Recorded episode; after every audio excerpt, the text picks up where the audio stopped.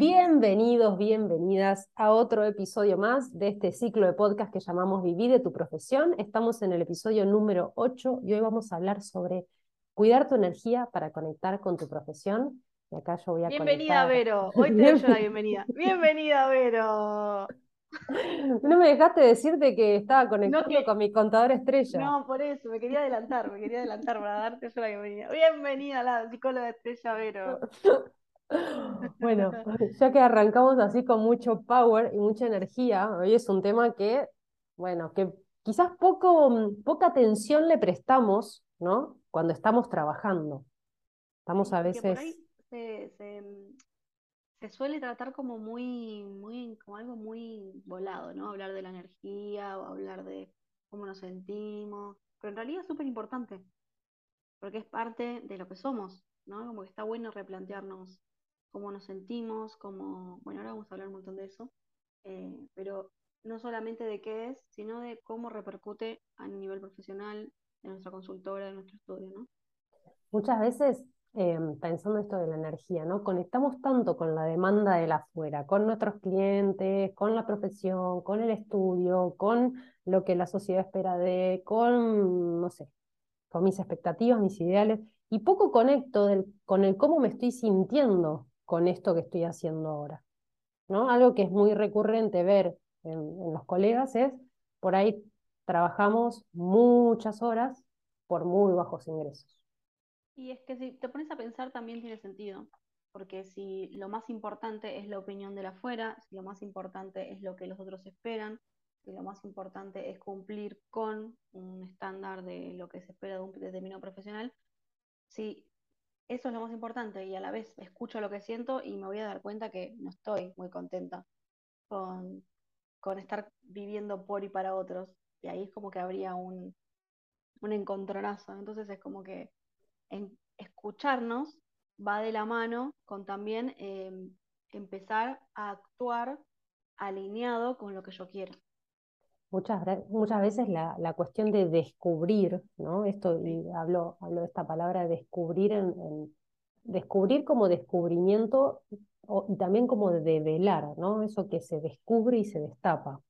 A veces, eh, claro, el descubrirnos que nos estamos sintiendo frustrados o poco satisfechos o satisfechas con lo que estamos haciendo, ¿no? Salimos, siempre contamos de la facultad con muchos anhelos de vivir de nuestra profesión y lo llevamos a la práctica y muchas veces quizás vemos que en la práctica es muy difícil eh, tener ese estilo de vida o, llegar a, tener algo posible a nuestro ideal. Digo posible porque el ideal es ideal, entonces muchas veces vamos a trabajar sobre lo que es posible para nosotros en cada momento. Eh, a veces es, eh, digo, toparnos con nuestra propia frustración y descubrir esa insatisfacción es también difícil, entonces a veces para eso lo postergamos y mejor seguimos conectando con la demanda de la afuera.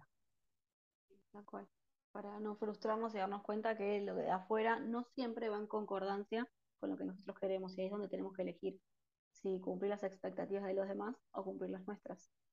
De, hecho, a veces estar muy conectado con esta sobreexigencia hace que caigamos fácilmente en el burnout, este punto de, de agotamiento físico y mental donde ya nos empieza a repercutir a nivel físico ¿no? Eh, empezamos a tener problemas de sueño, nos cae mal la comida, estamos irritados con el contexto. Entonces, si nosotros no nos cuidamos, ¿quién nos cuida? Primeramente. ¿no? La demanda siempre va a estar afuera. Hablamos siempre nosotras de las cinco libertades. ¿Qué son estas cinco libertades, Agus? Em, antes, antes de, de, ahondar en las cinco libertades, que me parece súper importante, eh, darnos, darnos cuenta de la comparación, ¿no? De el punto al que tenemos que llegar para dejar de escucharnos a nosotras mismas versus la posibilidad de elegir esas cinco libertades que están siempre ahí disponibles, ¿no? Como que también son una, posibilidad para todos, no es que el, otro puede y yo no. Eh, también vamos a ir llegando a eso de acuerdo a, las decisiones y a lo que tanto nos animamos a escucharnos. Por eso también es súper importante que hablemos de estos temas que por lo general mucho no se hablan, ¿no? esas cinco libertades, em, cada uno las tendrá ordenadas como prioridades en, de diferentes, en diferente orden, pero básicamente se trata de la libertad económica, eh, la libertad geográfica, la libertad de tiempo, la libertad de relaciones y la libertad de elegir. ¿no? La libertad económica, infaltable en, un mundo donde el dinero nos da la posibilidad de eh, vivir, básicamente, porque necesitamos primero dinero para, para cubrir nuestras necesidades básicas y segundo, para que nos facilite muchísimas otras cosas alrededor y a lo largo de la vida. La geográfica también para elegir desde dónde quiero trabajar, dónde quiero estar, cuánto tiempo, ¿no? la libertad de tiempo, de cuánto tiempo le quiero dedicar a mi, a mi estudio, a mi consultora, a mi trabajo, con quién quiero trabajar, con quién me quiero relacionar, quién quiero que, quiero tener una tribu de colegas que me apoye, quiero trabajar sola, como tener esa posibilidad de elegir, eh, y la libertad de elegir como pilar, ¿no? Yo creo que esa debería ser como la, primera y principal de todos, porque con esa libertad de elegir, luego podemos ir construyendo las otras libertades, ¿no? Dándonos lugar para poder eh, salir de las expectativas de los demás y empezar a construir nuestras libertades. Hablando de esto del descubrir, ¿no? A veces es un, todo un descubrimiento descubrir o darnos cuenta que también estamos eligiendo esto de trabajar muchas horas por pocos ingresos. Y es ahí cuando empezamos a darnos cuenta todas las decisiones que fuimos llevando y tomando a lo largo del tiempo para estar en esta situación presente que nos disgusta, es donde aparece la magia de que tenemos la posibilidad de volver a elegir otra cosa de acá en adelante. Tal cual, porque nadie es que nos puso acá en el lugar donde estamos por así una varita mágica y aparecimos en este, en este momento, en este lugar, en esta situación, en estas condiciones. No es que aparecimos por arte de magia. Fuimos llegando por las consecuencias de muchas micro decisiones que tomamos constantemente todos los días. Entonces, si tomamos decisiones para llegar hasta acá, también podemos empezar a tomar otras decisiones diferentes para llegar a otro lugar, ¿no es cierto? Entonces, em, empezar a elegir eh, cuidar nuestra energía, no solo para sentirnos bien físicamente, porque hay algo que también me gusta mencionar muchísimo cuando arrancamos eh, los programas de profesionales independientes y de contadores independientes, es que lo primero que repercute cuando tenemos la parte profesional desbalanceada, es decir, o que trabajamos muchas horas, o que tenemos pocos ingresos, o que estamos frustradas, o que estamos poco satisfechas, lo primero que repercute por lo general es la salud, porque somos em, lo que postergamos primero para compensar eso que estamos, con lo que no estamos contentos, ¿no? O siempre como que desbalanceamos primero descuidándonos a nosotras mismas. ¿Y qué pasa cuando nos descuidamos a nosotras mismas? Inevitablemente se ve perjudicado o se ve, ¿cómo decirlo? Repercute. sí, repercute, literal, eh, en lo profesional, ¿no? Porque somos una misma persona actuando en diferentes ambientes. De hecho, eh, pensar un poco, cuidar esto de cuidar nuestra energía para, porque, digamos, si, si nosotras podemos cuidar de nosotras mismas, nosotras también somos el motor de nuestro negocio, nuestro proyecto, nuestra consultora, nuestro desarrollo profesional. Por eso es importante no perder nunca la mirada de lo que estamos necesitando en cada momento. Pensar un poco la energía también como fuente, ¿no? Fuente de em, generación de ingresos, fuente de bienestar. Digo, como fuente, la fuente contiene, es es un contenedor, es como si fuera un recipiente en donde se vacía, la energía no es infinita, pero también se recarga. ¿no? Entonces, ¿qué actividades nos recargan, nos ponen bien, em, nos permiten conectar con nuestro mejor estado? O sea, nosotras creo que nos pasa a trabajar juntas, aunque estemos en, en distintas áreas o hacer estos podcasts, nos recargan de energía. Por eso también elegimos hacerlo porque nos permite también conectar con nuestra profesión. Em, por eso digo, ¿cómo, vamos a, cuidar a conciencia? Esto que vos decías es súper cierto. Muchas veces también desoímos esas banderas rojas, esas llamadas de atención que el cuerpo nos hace, ¿no? Dolores de cabeza, mal dormir, eh, las tensiones corporales.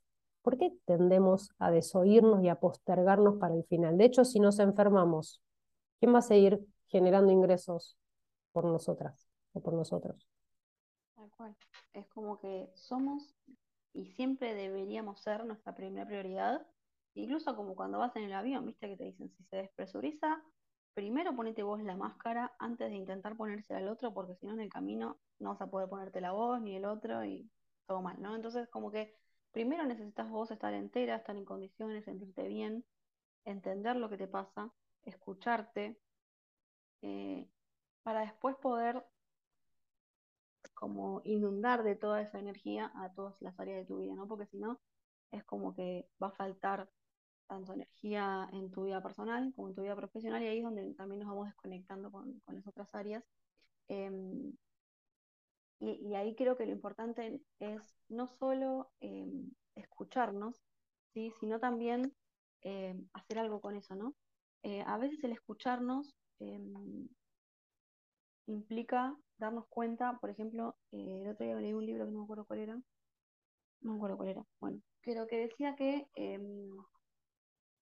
si nos quedamos en la queja, como que siempre nos vamos a seguir quejando y vamos a, contaminar todo lo que estamos haciendo con algo negativo, ¿no? Porque la queja, lo, por lo general, cuando estás con alguien que se, que se queja mucho, viste, como que medio que te hincha, como que medio que te, que te tira para abajo, que te, que te, que te sentís después hasta que te duele la cabeza. Te quita la energía, ¿no? Te quita la energía, tal cual.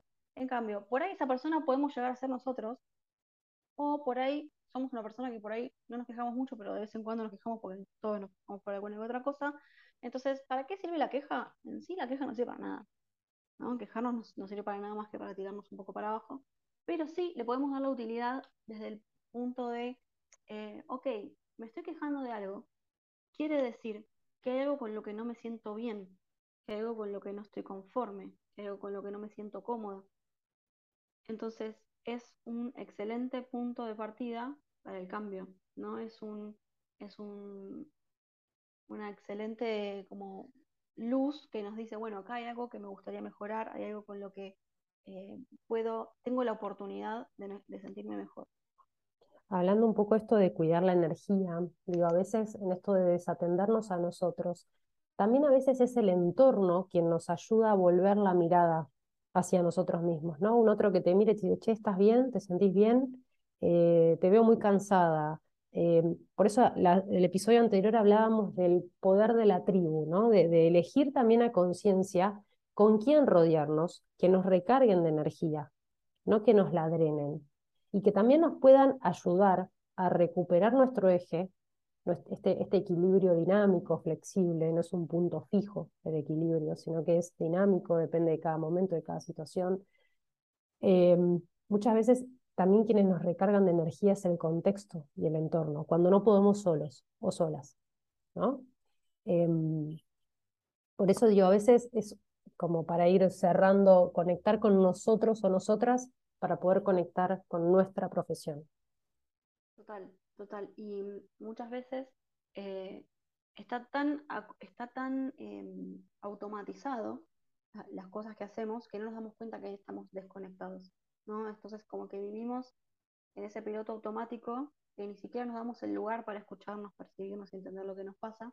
Ahí está buenísimo como hacer una pausa y, y ver cómo nos sentimos justamente para poder identificar cómo nos gustaría sentirnos, cómo nos gustaría estar, y cómo eso repercutiría sobre eh, todas las áreas de nuestra vida, ¿no? Porque muchas veces estamos ahí en ese piloto automático de la zona de confort, como si la zona de confort fuera algo bueno, ¿no? Y la, la realidad es que la zona de confort, no sé quién le puso ese nombre, pero es como una zona en la que, la zona conocida, digamos, que sea conocido para el cerebro es confort, pero en realidad no necesariamente es algo positivo.